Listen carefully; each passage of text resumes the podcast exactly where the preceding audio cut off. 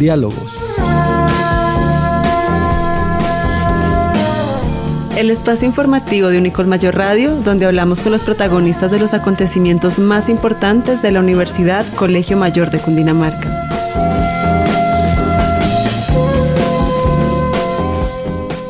Un saludo cordial para todos nuestros oyentes. Muchas gracias por escucharnos, por recibirnos hoy a través de la emisora de la Universidad Colegio Mayor de Cundinamarca.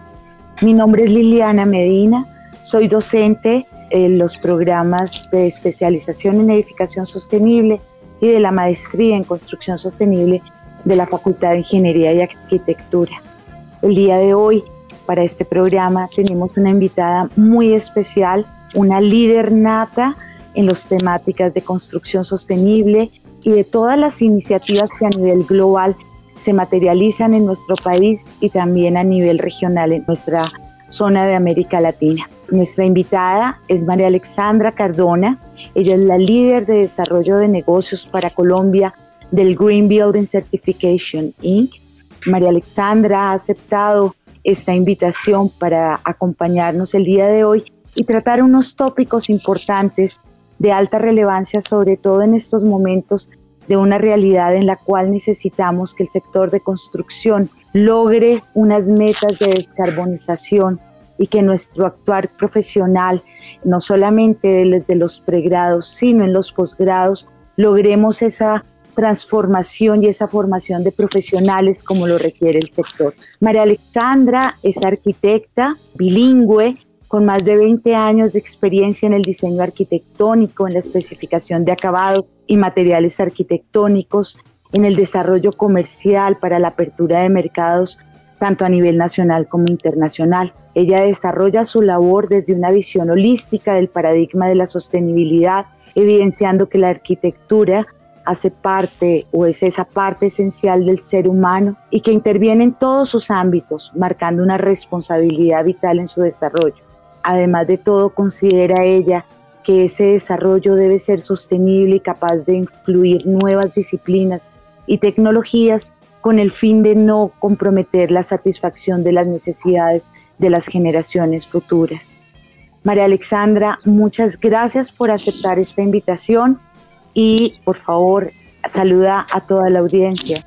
Liliana, mil gracias a ustedes, a la Universidad Colegio Mayor de Cundinamarca por invitarnos a este espacio y por permitirme hablar en nombre del Green Business Certification Inc., del US Green Building Council y de ArcScore, que son las tres compañías que representamos desde nuestro rol en el área de desarrollo de mercados para Latinoamérica. Muchísimas gracias a ustedes.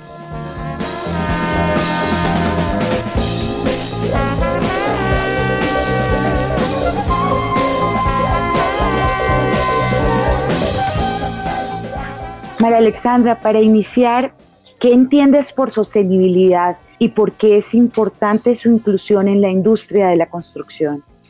Vale, Liliana, pues el concepto de sostenibilidad promulga el desarrollo sostenible y este es uno de los temas que hoy día más se discute en los diferentes ámbitos tanto nacionales como internacionales, al igual que en los gobiernos, empresas y la ciudadanía en general. El desarrollo sostenible, por su definición, dice que pues debemos utilizar los recursos naturales de hoy pensando en las generaciones futuras. Por tal motivo propone tres dimensiones que está pues dentro de lo social, lo ambiental y lo económico. Y estas tres deben guardar ese equilibrio para que realmente sea sostenible. Lo inquietante es que en la práctica esto todavía no se da de la mejor manera, ya que aún todavía se prioriza mucho lo económico antes que lo social y lo ambiental. Ahora, desde nuestras organizaciones, desde el US Green Building Council, que es el Consejo de Construcción Sostenible de Estados Unidos, y el GBCI, que es la entidad que represento, que es el Green Business Certification Inc., eh, por sus siglas en inglés, nos fundamentamos en cuatro pilares para llevar, digamos, la sostenibilidad a la acción y esto lo hacemos a través de la equidad social, de la salud y del bienestar y la resiliencia entendiendo que en el entorno construido, y empezamos a hablar aquí de, pues, de la industria de la construcción, si contamos con espacios saludables, tendremos personas saludables y por ende una economía saludable. Por esto es la, consideramos que es importante la inclusión de la sostenibilidad dentro de nuestra industria de la construcción ya que además el entorno construido a nivel mundial es responsable del 12% del consumo de agua potable, del 70% del consumo de electricidad, del 65% de la generación de residuos y del 30% de generación de emisiones de gases de efecto invernadero. Pues diciendo esto, la construcción definitivamente debe llevar el apellido de sostenible de manera intrínseca. La construcción debe ser sostenible en la medida que se realice desde un alcance holístico y de manera integral, en donde nos enfoquemos en la gente, en las personas y en su calidad de vida, generando entornos prósperos, saludables, que respeten el ambiente, los ecosistemas y la biodiversidad. Y ya técnicamente lo que hacemos es, o lo que digamos dentro de nuestro concepto de sostenibilidad integral en la construcción, lo que analizamos es el ciclo de vida de una edificación desde su planeación y diseño, eh, en su fase de obra, en su fase de construcción, en su etapa de uso, operación y actualización o renovación y hasta en el fin de uso de una edificación, para así con el uso de herramientas como el sistema de certificación LEED se pueda evaluar los posibles impactos ambientales, sociales, obviamente económicos, para mitigarlos y contribuir de esta manera transparente y verificable con las metas y compromisos tanto nacionales y mundiales frente a los temas de cambio climático. Entonces, definitivamente, por estas razones consideramos que la sostenibilidad es vital dentro de la industria de la construcción. Gracias, María Alexandra. Y es un tema, todo lo que acabas de referir, no solamente esos pilares, sino también esas estadísticas del sector, más aún cuando estamos a puertas de la COP26 en Glasgow, donde estamos enfrentando unas realidades y nosotros como actores principales del sector de construcción tenemos una alta responsabilidad y frente a esto ya nos has comentado cómo se está implementando esa sostenibilidad en el sector de construcción. Desde tu experiencia y con todas las iniciativas que lideras, ¿podrías comentarnos cuál es ese papel del GBCI y de los consejos nacionales de construcción sostenible para que esa implementación se logre? El Green Business Certification Inc. o GBCI, GBCI, en fin, pues nosotros somos el ente certificador en construcción sostenible, somos una organización de primer nivel que reconoce de manera independiente la excelencia en el desempeño de la industria de la construcción sostenible a nivel mundial. Nosotros tenemos nuestra oficina principal en Estados Unidos, tenemos oficinas en la China, en India, en Europa, desde donde hay revisores técnicos en todos los idiomas evaluando proyectos en más de 180 países actualmente. Y nuestras oficinas de México, Brasil y Colombia están encargadas hoy día del el desarrollo de mercados para Latinoamérica y acercarnos y fortalecer estas relaciones con los diferentes grupos de interés en nuestra región. Entonces nosotros lo que hacemos es proveer una verificación técnica rigurosa como una organización tercera independiente para algunos de los sistemas de certificación y acreditación con mayor liderazgo en el mundo y los sistemas de certificación son básicamente sistemas de gestión que analizamos técnicamente la edificación bajo diferentes estándares, como les decía, como lo es LEED, por sus siglas en inglés, Liderazgo en Diseño Ambiental y Energético, EDGE, que evalúa el desempeño de las edificaciones, ParkSmart, que evalúa, digamos, superficies de parqueaderos, grandes terminales de parqueaderos como aeropuertos o de transporte, en fin. PEER, que evalúa la interconexión eléctrica de las redes a nivel nacional, Sites, que saca la sostenibilidad del, edificio y la lleva al espacio abierto, entonces evaluamos paisajismo en donde se une la naturaleza con la arquitectura y la ingeniería, eh, True, que evalúa la gestión de la cadena de residuos, y Well, que evalúa el ambiente interior de los espacios en términos de salud y bienestar. Y así como en muchos países, en Colombia, eh, ante los gobiernos y entidades financieras, la documentación del GBCI es reconocida para la entrega de incentivos tributarios y líneas de crédito verde. Entonces, esto es lo que hacemos desde el GBCI y ya a nivel global, contamos con una red de aliados que son los consejos de construcción sostenible. En Colombia, nuestro aliado principal es el Consejo Colombiano de Construcción Sostenible y en general tenemos consejos alrededor del mundo que están liderando la transformación del entorno construido para hacerlo más saludable y sostenible. Estas son organizaciones totalmente independientes, sin ánimo de lucro, que están formadas o conformadas por empresas líderes de la construcción o profesionales y organizaciones que trabajan en la industria de la edificación y la construcción. Y esta red lo que hace es concretar y conectar oportunidades para la evolución de la industria hacia esta sostenibilidad integral. Entonces ellos generan educación para los profesionales, alianzas con universidades y destacan el papel que los edificios sostenibles pueden desempeñar en el cumplimiento de estos objetivos ambientales, económicos y sociales. Y lo que hacen es asegurar con mejores prácticas de urbanismo y construcción sostenible entornos prósperos, ambientalmente responsables, que sean inclusivos y, saludables. También hacen mucha gestión y apoyo técnico ante entidades públicas y cualquier otra organización que quiera considerarlos a ellos como ese brazo de, de información técnica de la sostenibilidad al servicio de todos los países. Eso es. Gracias, María Alexandra. Respecto a esto, pues es importante destacar el rol que tienen las dos organizaciones, tanto el GBCI como el Consejo Colombiano de Construcción Sostenible, y comentarles a la audiencia que nosotros como universidad formamos parte de esta alianza, somos miembros desde el rol de la academia, participamos en todas las mesas técnicas en la cual pues como equipos docentes, sobre todo pues obviamente los docentes de los dos programas de posgrado y el grupo de investigación y codificación, aportamos y estamos interactuando no solamente con otros profesionales que se dedican desde el tema del diseño, la consultoría, sino con el sector productivo, específicamente con las constructoras y también con el sector de producción de esa cadena de suministros que tiene el sector. De esta forma nosotros capitalizamos todo ese liderazgo que tienen estas dos entidades y todas las puestas en práctica de las iniciativas de primera mano las tenemos para trasladarlas a nuestros estudiantes y nuestros profesionales y de esa forma enriquecer sus procesos formativos. María Alexandra, ¿cómo ves el rol o más bien los resultados de toda la implementación de la sostenibilidad de lo que se está liderando en este momento en Colombia?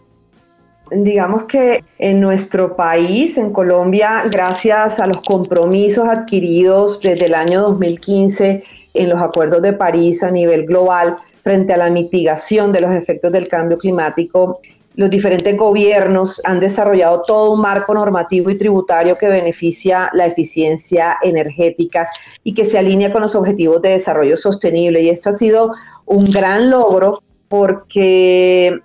se ha vuelto una política de Estado, no es una política de gobierno que con el cambio de, gobiernos quedan huérfanas, sino que definitivamente el gobierno que sigue debe continuar implementando esta política. Y esto ha hecho que Colombia, digamos, genere liderazgo a nivel de la región y se apunta de lanza en términos de generación de políticas y, y leyes que incentiven la mitigación o las acciones hacia mitigar el efecto del cambio climático. Entonces, eh, digamos que ha generado todo un marco normativo y tributario que busca acelerar esas buenas prácticas incentivando estrategias. Una de ellas, por ejemplo, es el COMPES 3919, en donde se reafirma ese compromiso de Colombia frente a la, a la agenda internacional en procura de la mitigación del cambio climático y se establece una ruta, un mapa de ruta para implementar de manera concreta el concepto de sostenibilidad integral a lo largo del ciclo de vida de los desarrollos inmobiliarios en el país. Entonces, este COMPES incluye como 17 parámetros o 17 estrategias que se pueden cumplir bajo diferentes normas que ya existen, como es la resolución 0549, que se ha ido actualizando. Y, este mapa de ruta, por ejemplo, también incluye los diferentes sistemas de certificación que se están utilizando a nivel Colombia. ¿Por qué incluyen los sistemas de certificación? Porque son herramientas que están probadas desde ya hace más de 12 años en el país en donde se ha demostrado que sí se puede elevar el desempeño del entorno construido. Y teniendo como referencia estos sistemas de certificación, el sistema LEED es el que cumple 15 de esos 17 parámetros que establece el COMPES 3919 y es siendo el sistema de certificación, digamos, de mayor alcance en este mapa de ruta. Otro ejemplo de esto fue la resolución 463 o 463, que fue recientemente actualizada bajo la resolución 196 del Ministerio de Vivienda, Ciudad y Territorio,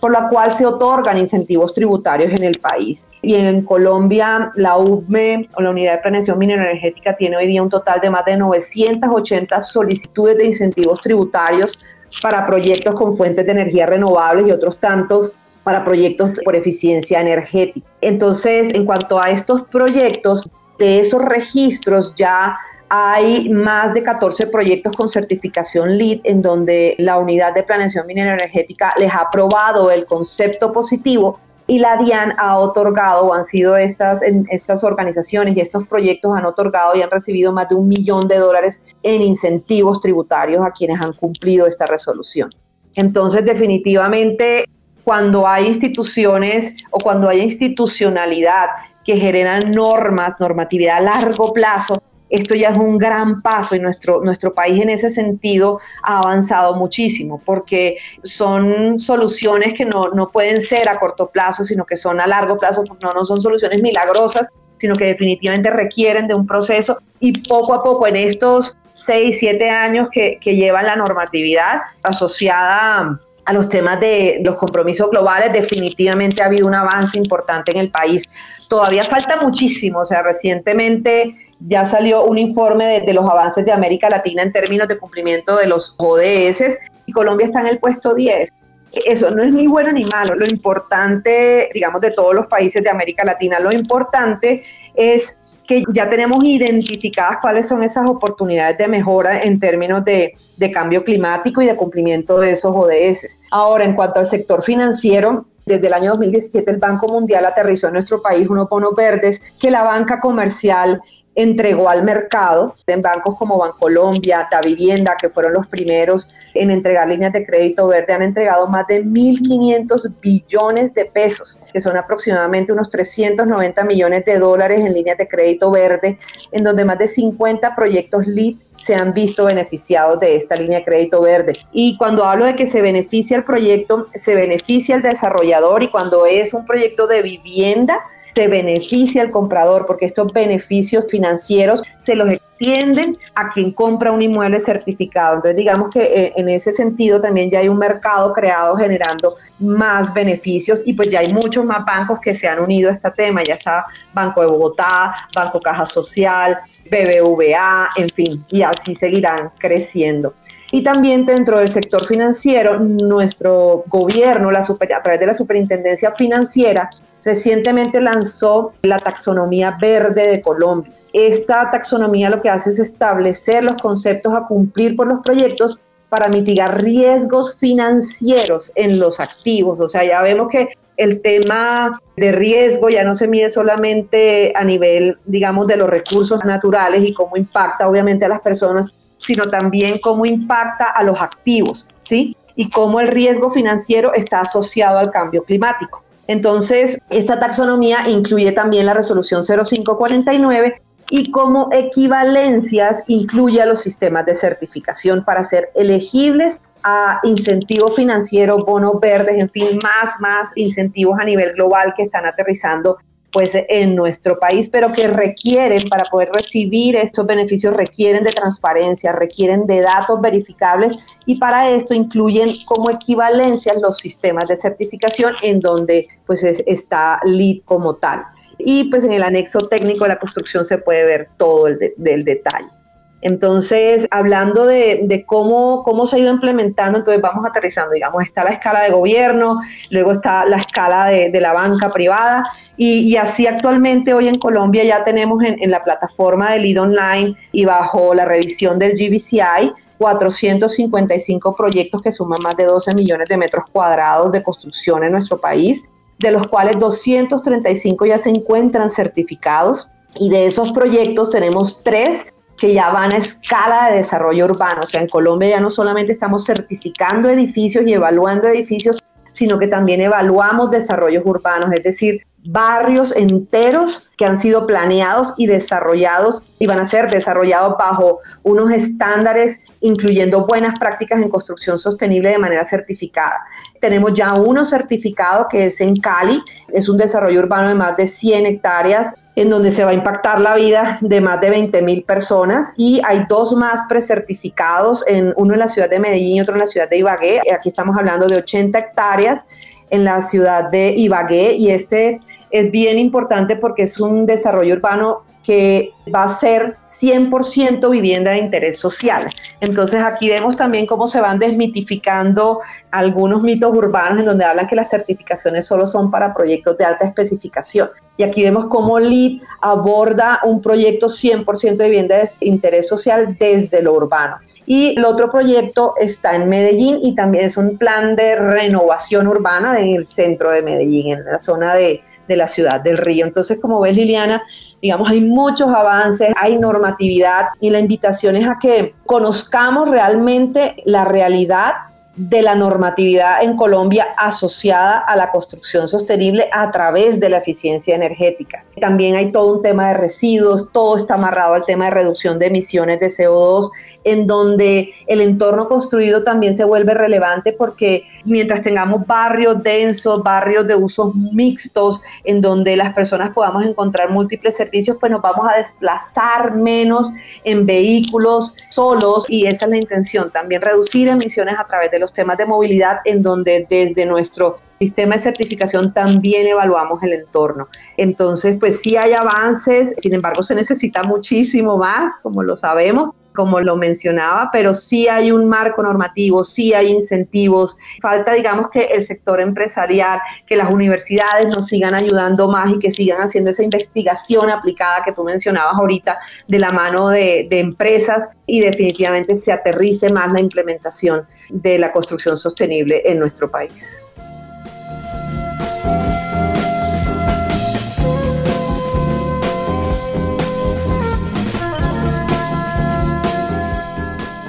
María Alexandra, uno de los tal vez de abstracción de todo esto que nos has comentado es que precisamente tenemos frente a nosotros una muy buena imagen, una buena óptica de todo el proceso que se ha desarrollado en los últimos 10, 11 años, un poco más, tal vez desde la que se gestó el Consejo Colombiano de Construcción Sostenible y los primeros proyectos que se certificaron LEED en Colombia. Eso significa que el ejercicio que se ha hecho, el trabajo que se ha liderado por entidades y sobre todo ahorita todo lo que lidera el GBCI aportando y acompañando al Consejo Colombiano de Construcción Sostenible, pero también acompañando al gobierno nacional es de alta relevancia sobre todo con la finalidad de lograr esas metas que bien referías de los objetivos de desarrollo sostenible al año 2030 y específicamente lograr que al año 2050 todas las edificaciones existentes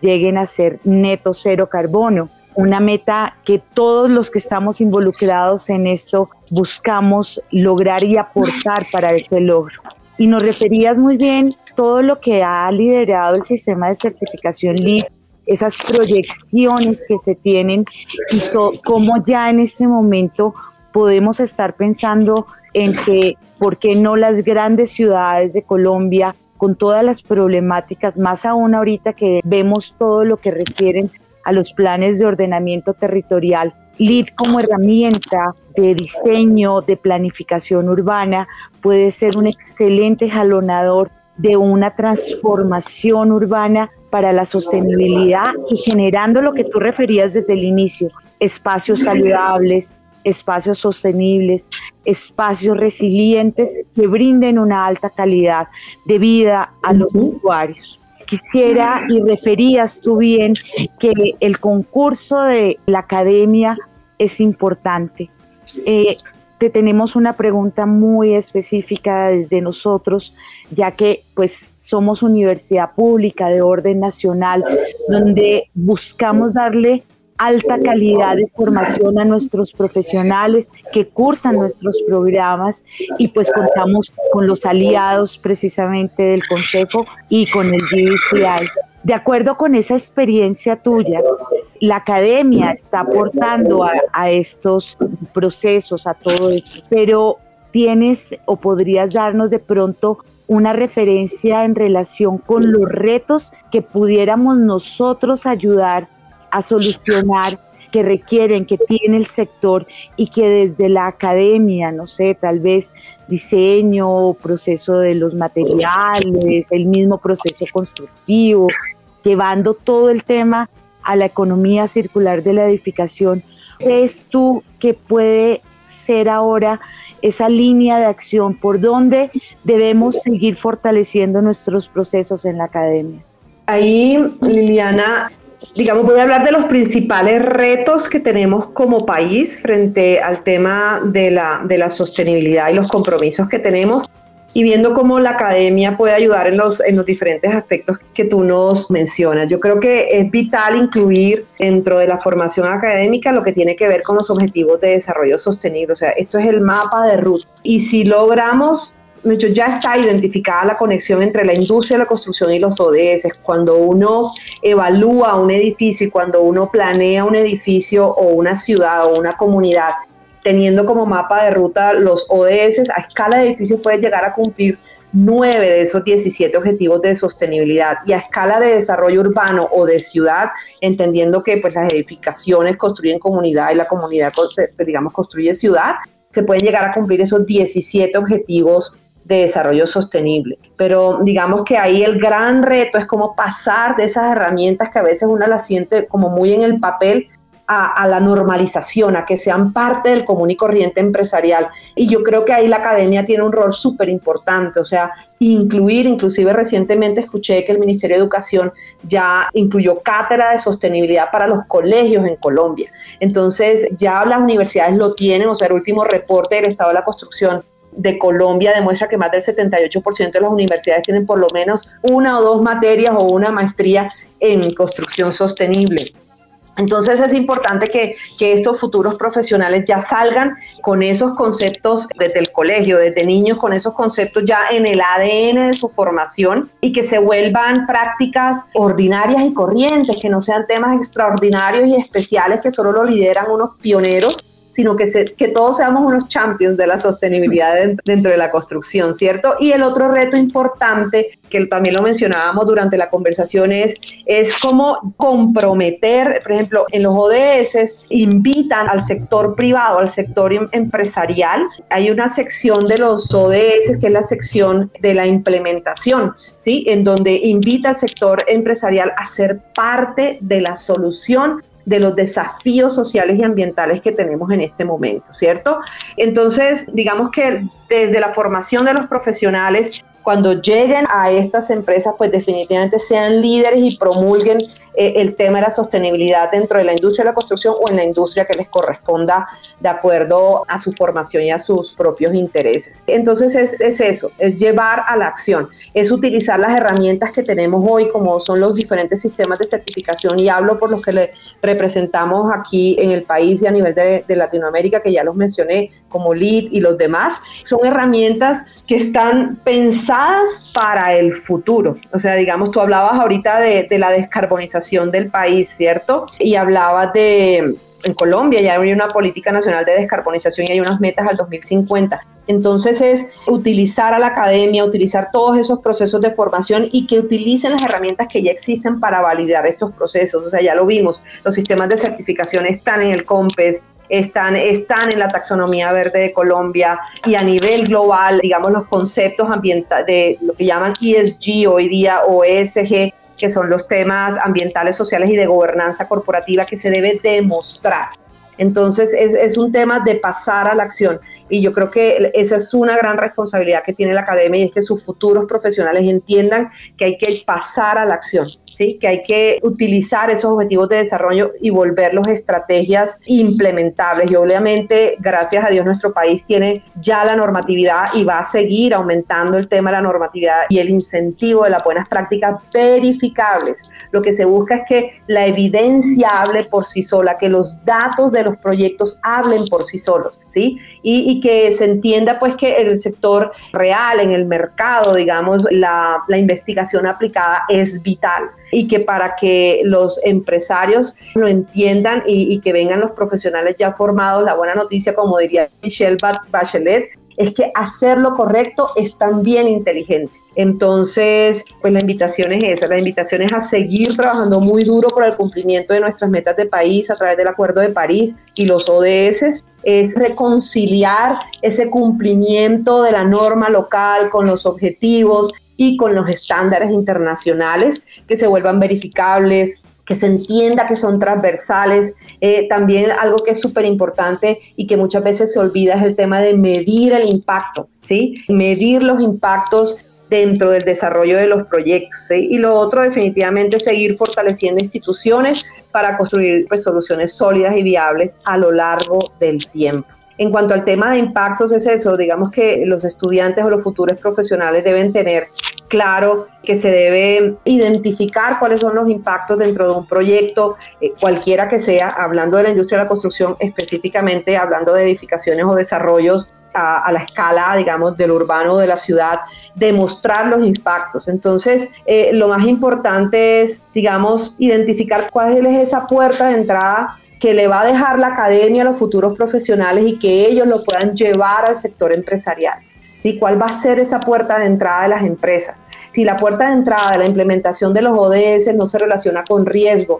no se relaciona con cumplimientos, no tiene indicadores específicos asociados a la evaluación del desempeño de las directivas de la empresa, significa que tiene una puerta de entrada, digamos, poco relevante. Entonces, eh, en el sector académico hay que reforzar la relevancia de lo que realmente importa en un proyecto asociado al riesgo, ¿sí? Y son esas cosas las que quedarían arriba de la mesa de una organización que se conviertan en políticas, en indicadores integrados a matrices de riesgo, que estén atadas a evaluaciones de desempeño y que estén asociadas a funciones que las empresas prioricen y que lleven a una gestión de cumplimiento. Entonces yo creo que ese es como, como la, la, el gran reto, ¿no? O sea, que los futuros profesionales eh, tengan esa capacidad de llegar con esa energía, con ese conocimiento de implementar la construcción sostenible de manera real y evidenciable.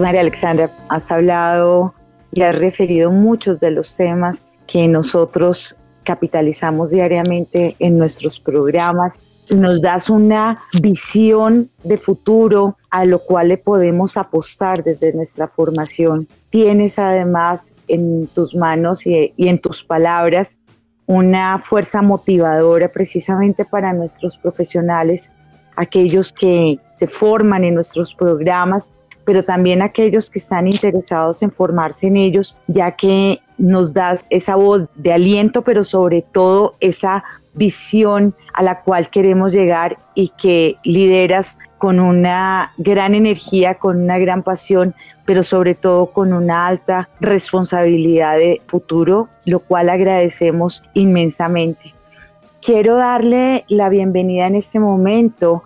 al profesor Andrés Martínez, quien es el coordinador académico de los dos programas y que al igual que todo el equipo docente de los programas, formamos parte del grupo de investigación Ecuadificación,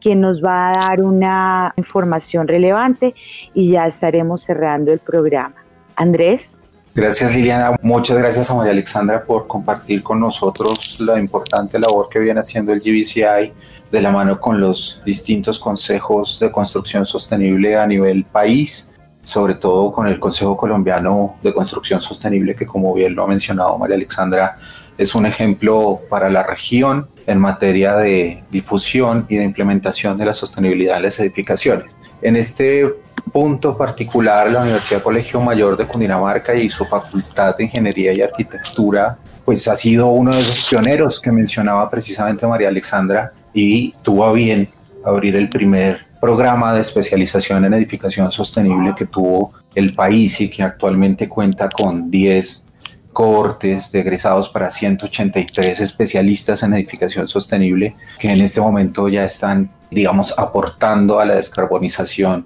de la industria en Colombia, aspecto que es sumamente importante atendiendo a los objetivos de desarrollo sostenible y las metas en materia de descarbonización que actualmente tiene el planeta, ¿no? A partir del desarrollo de esa especialización y la experiencia que se ha construido en esas 10 cohortes, la Facultad de Ingeniería y Arquitectura decidió también abrir espacio a la existencia de una maestría en construcción sostenible, que en este momento tiene su primera cohorte y eh, espera iniciar su segunda cohorte a partir del mes de enero. Les voy a contar un poco de qué es cada uno de estos programas con el fin de que haya una perspectiva de cuál es la oferta académica que la universidad en este momento tiene a disposición de arquitectos, ingenieros civiles, ingenieros ambientales, ingenieros mecánicos, administradores y en general profesionales que se desempeñen en la industria de la construcción.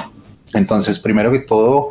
comentar que la especialización en edificación sostenible es un programa que busca aportar al objetivo que se ha planteado Colombia de conseguir que el 100% de las edificaciones nuevas cumplan con criterios de sostenibilidad con un horizonte al año 2030. Como comentaba, actualmente han egresado un total de 10 cohortes para un total de 183 egresados y actualmente se encuentran abiertas las inscripciones para la corte número 11. Esas inscripciones estarán abiertas hasta el día 6 de diciembre y son muy bienvenidos todos aquellos de ustedes que nos estén escuchando, que tengan experiencia o que se desempeñen en la industria de la construcción y que quieran aportar a estos importantes objetivos a nivel mundial. La especialización consta de tres trimestres, es decir, es un programa de apenas nueve meses y tiene dentro de sus núcleos temáticos cuatro que son principales. Uno de ellos es la sostenibilidad, en la que fundamentalmente se abordan temas como políticas internacionales y políticas nacionales en materia de construcción sostenible, indicadores para la sostenibilidad y fuentes no convencionales de energía para las edificaciones o más bien su implementación en las edificaciones. Luego de ello, un núcleo temático dedicado al análisis de materiales y recursos, que sobre todo se dedica a la identificación de criterios de sostenibilidad de los materiales, atendiendo al ciclo de vida y al diseño de instrumentos para las compras sostenibles. Luego de ello hay un núcleo temático dedicado a la edificación en la que nuestros estudiantes se dedican a la simulación bioclimática para garantizar el confort y la salud de los ocupantes de edificaciones ya desde su diseño, ¿cierto? ¿En materia de qué? En materia de confort térmico, de confort lumínico, de ventilación natural y medidas pasivas para la eficiencia energética. Y finalmente, como bien mencionaba María Alexandra, uno de los núcleos fundamentales es el núcleo de gestión. De eso se trata la sostenibilidad. En las edificaciones todo se trata de gestión. Y en este espacio académico fundamentalmente se hace una evaluación integral de las estrategias que se puedan proponer para la mejora de la sostenibilidad en edificaciones. Y ese análisis es alrededor del análisis del costo, del ciclo de vida, pero no solamente en temas financieros, sino también en temas económicos y sociales. Y finalmente, estos cuatro núcleos temáticos están apoyados por un quinto, que es un seminario de investigación, muy necesario teniendo en cuenta que lo que se hace en la especialización, y esto es un punto muy relevante, es el análisis de proyectos reales. Es decir, la especialización tiene convenios con constructoras que nos aportan información de proyectos que se van a construir, que se van a materializar en la realidad. Y el ejercicio gira alrededor del diagnóstico de la sostenibilidad de los diseños que nos entregan y después de ese diagnóstico, pues el diseño de estrategias para mejorar esa sostenibilidad. Quiere decir que los estudiantes de la especialización ya desde su proceso de formación están impactando positivamente el sector real de la economía. Y luego, pues luego de su grado, por supuesto, ya cuentan con experiencia en análisis y eh, propuestas para proyectos eh, reales. El costo de cada uno de los trimestres de esta especialización es de 2.6 salarios mínimos legales mensuales vigentes y a eso pues se aplica un 10% de descuento por la presentación de certificado electoral. Para el caso, el certificado electoral del 27 de octubre del año 2019. Luego también comentar que esa especialización pues dio lugar como ya anunciaba antes, a la aparición de la maestría en construcción sostenible, que ha tenido para su diseño en cuenta el marco de competencias para la construcción sostenible diseñado por el Ministerio de Educación Nacional y es un programa académico de dos años de duración en el cual se aborda también la sostenibilidad en las construcciones, no solamente ya en las edificaciones, sino también en las construcciones civiles desde cuatro núcleos temáticos. Edificación, sostenibilidad, gestión y materiales y recursos. En ese sentido, ofrecemos formación en los temas que tienen que ver con los tres aspectos de la sostenibilidad económica, social, ambiental en las construcciones, con la posibilidad de concentrarse en el aspecto que más llame la atención del magistrante para la confección de su trabajo de grado.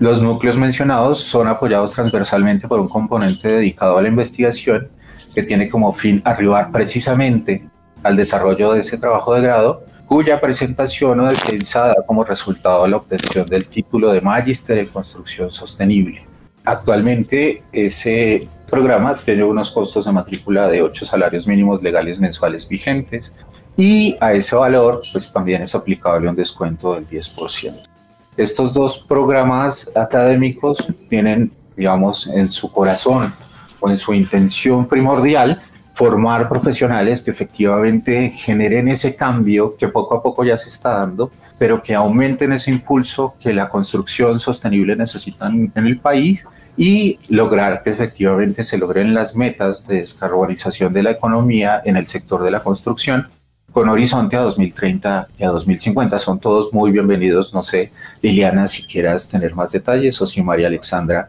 quisieras hacer un comentario respecto de esta oferta académica. Vale, muchas gracias Andrés. Digamos que yo quisiera complementar el tema de la formación o de la acreditación de profesionales en sistemas de certificación, debido a todo lo que el gobierno colombiano ha incluido en las diferentes políticas, como mencionaba en el COMPES, en la última taxonomía verde, en donde los sistemas de certificación se vuelven, digamos, la herramienta verificadora de esos procesos de cumplimiento de buenas prácticas en sostenibilidad. Entonces, el portar una credencial LEED, una credencial profesional LEED o de cualquier otro sistema de certificación, creo que complementa de manera fundamental todos estos programas que ustedes están desarrollando y poniendo al mercado ya con 10 cortes trabajando eh, en nuestra industria de la construcción en temas de sostenibilidad, pues con mayor relevancia aún. Consideramos que en los últimos tres años las, la formación y la acreditación de profesionales por parte nuestra en los diferentes sistemas de certificación, como lo es LEED, entre otros, eh, ha crecido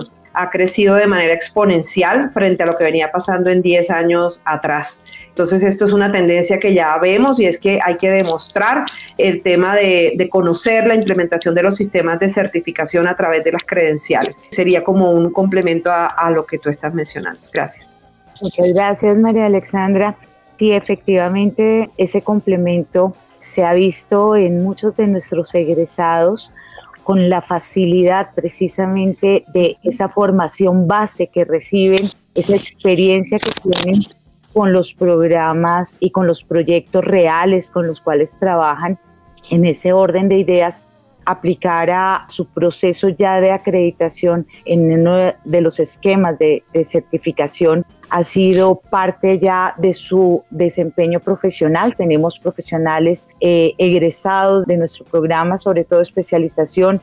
que han optado o bien sea por referencial casa o por eh, la certificación LEED, ser profesionales acreditados LEED o ser profesionales también acreditados en el sistema de certificación EDGE y en ese orden de ideas, esas competencias, esos aprendizajes que podemos brindarles desde la, los programas les facilitan y se complementan y se articulan de forma coherente y, como bien lo dice María Alexandra, exponencialmente en su desempeño.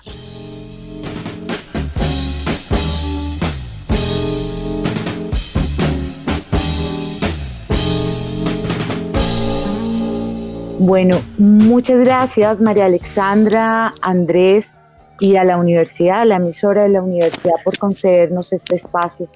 Para nosotros es importante siempre presentarles a ustedes, nuestra audiencia, a los líderes, aquellos que jalonan todas estas iniciativas y con las cuales nosotros como universidad, como programas de posgrado, nos articulamos fuertemente, generamos investigación aplicada, trabajamos de primera mano con el sector productivo, con el sector institucional, pero sobre todo en conjunto, ese actuar nuestro como universidad con estas organizaciones, con estas entidades como es el GBCI, es resaltar esa responsabilidad que hemos asumido todos y cada uno y nosotros como universidad de formar y complementar a ciudadanos de forma tal que podamos dejarles a nuestras generaciones futuras, no solamente a nosotros como humanidad, como especie del planeta, sino a todas las especies, un mundo más saludable, un mundo más resiliente. Muchas gracias nuevamente por escucharnos, por atendernos y seguimos invitándolos para que nos sigan en nuestras redes sociales de la maestría, de la especialización, en todas las publicaciones del grupo de investigación y codificación y que todos y cada uno de nosotros aportemos a este esfuerzo común de la construcción sostenible para todas nuestras generaciones futuras. Muchas gracias a todos y que tengan un feliz día. Diálogos. El espacio informativo de Unicol Mayor Radio, donde hablamos con los protagonistas de los acontecimientos más importantes de la Universidad Colegio Mayor de Cundinamarca.